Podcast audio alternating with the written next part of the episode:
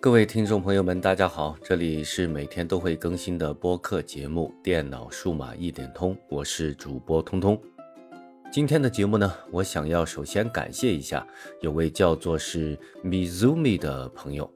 非常感谢你持续对这个播客节目的关注，而且除了感谢之外呢，我也打算用今天的这个节目来回答你的一个问题，那就是你在我第二十九期，也就是如何选购产品的节目里留言说，很多时候你也想要通过线下门店，通过对某个产品具体的试用或者是测试，来最终决定要不要购买相应的产品，但是很多时候却不知道应该怎么去用，怎么去试。那么这期节目我们就来好好的聊一聊这个话题，因为虽然之前的节目里提到过这方面的内容，但是我相信这位 Mizumi 朋友的疑问也是很有代表性的。那么我们就快速的进入主题吧。这期内容我们主要来说一下笔记本电脑和手机的试用测试方法。其实有一点我们首先要明确，那就是真正影响到我们购买决策的因素落实到这两种产品上。除了价格和外观以及配置和性能，我们可以提前进行筛选之外，像是实际的上手的感觉和一些呃，我们凭借网络的信息不好明确的做出判断的一些因素，在我们实际到线下门店去试用的时候，就会显得更加的重要一些。对于笔记本电脑来说，我们在实际试用的时候，首先需要注意到的一点就是。因为这个产品的特殊性，同一个系列呢，呃，它有很多不同小型号的产品，但是这些产品在模具的选用上呢，呃，基本上都是一样的。所以只要条件允许，我们在使用笔记本电脑的时候，可以尽量去匹配自己真正要购买的小型号的配置。这样一来，我们就会获得一个更有针对性的效果。因为时间的原因，我们在试用产品的时候应该做出一些合理的取舍，像是电脑的稳定性的测试，呃，我觉得就不太适合在线下门店进行。一是因为这样的测试会啊耗费大量的时间去影响到别人的试用，二是我们也没有太大的必要去做这样的测试。我们应该把目光集中在那些一下子就能试出来的地方，比如电脑提供的 USB 接口的间距啊，它实际上是怎么样的？会不会出现插上一个 USB 设备之后，这个设备啊会阻挡了另外的接口，而造成另外一个接口没有办法同时使用的情况？另外，像是产品的发热情况和电源管理策略的情况，我们也可以作为一个重点去对待。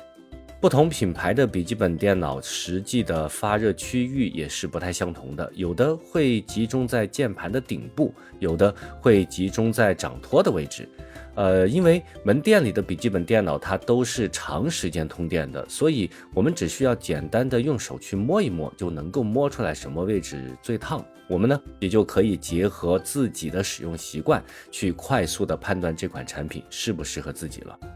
而在电源管理策略方面呢，我们可以在获得店面销售的允许的情况下，注意啊，我们一定要获得他们的允许，呃，就可以在运行大型程序，最好是游戏的时候，我们去把充电线给拔掉，然后呢，就去看看充电和不充电的时候，这个游戏的运行情况有没有什么明显的在运行上的区别。如果你发现电源线拔掉以后，游戏一下子就变得很卡了，那么，呃，这款笔记本电脑的电源管理策略就会比较保守一点。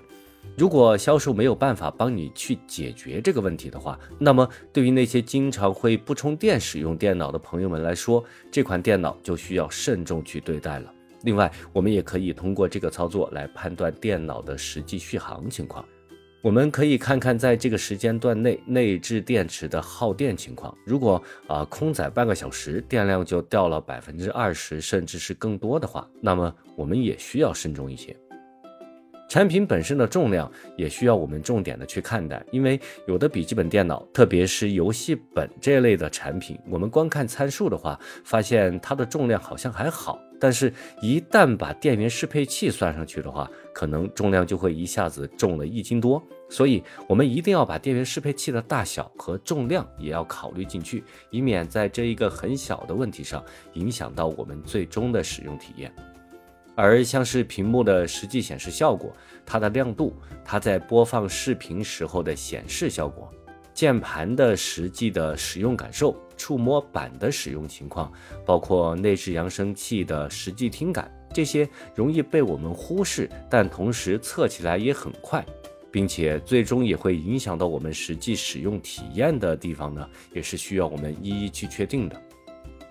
好了，简单的说完了笔记本电脑之后，我们再来看看手机这方面的情况。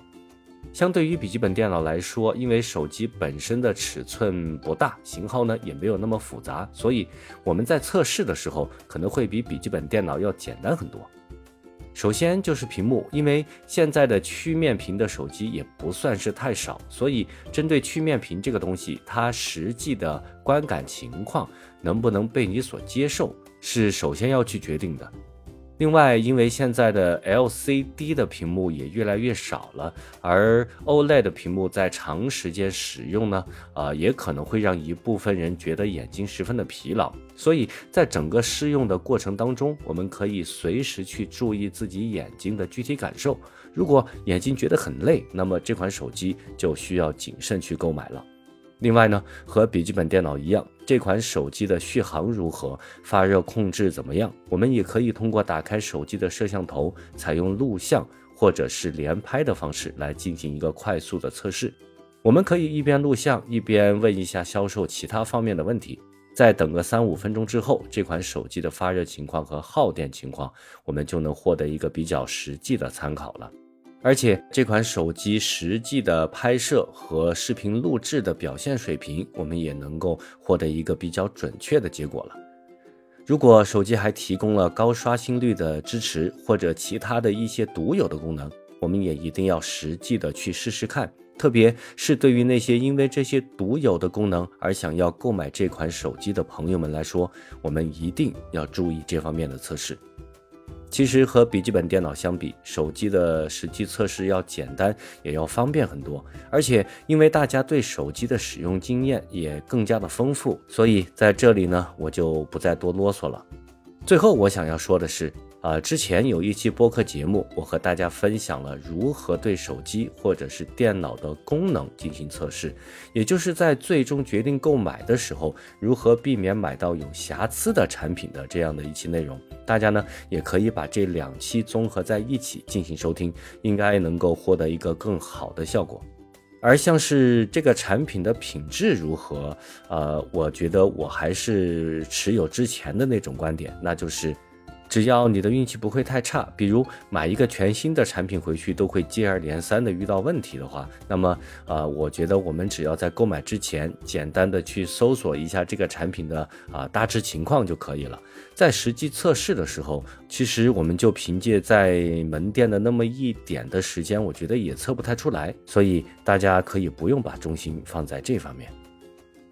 好了，时间又差不多了，最后再给大家说一件事情，那就是，呃，因为这个播客节目是在多平台同步去更新的，所以在后期的节目里，我也会统一的去收集各位听友反馈的一些信息，然后再通过节目给出一个具体的反馈。这期节目就是个例子，可能你是在这个平台进行的收听，但是这个网友的问题，我却是从另外一个平台收集过来的。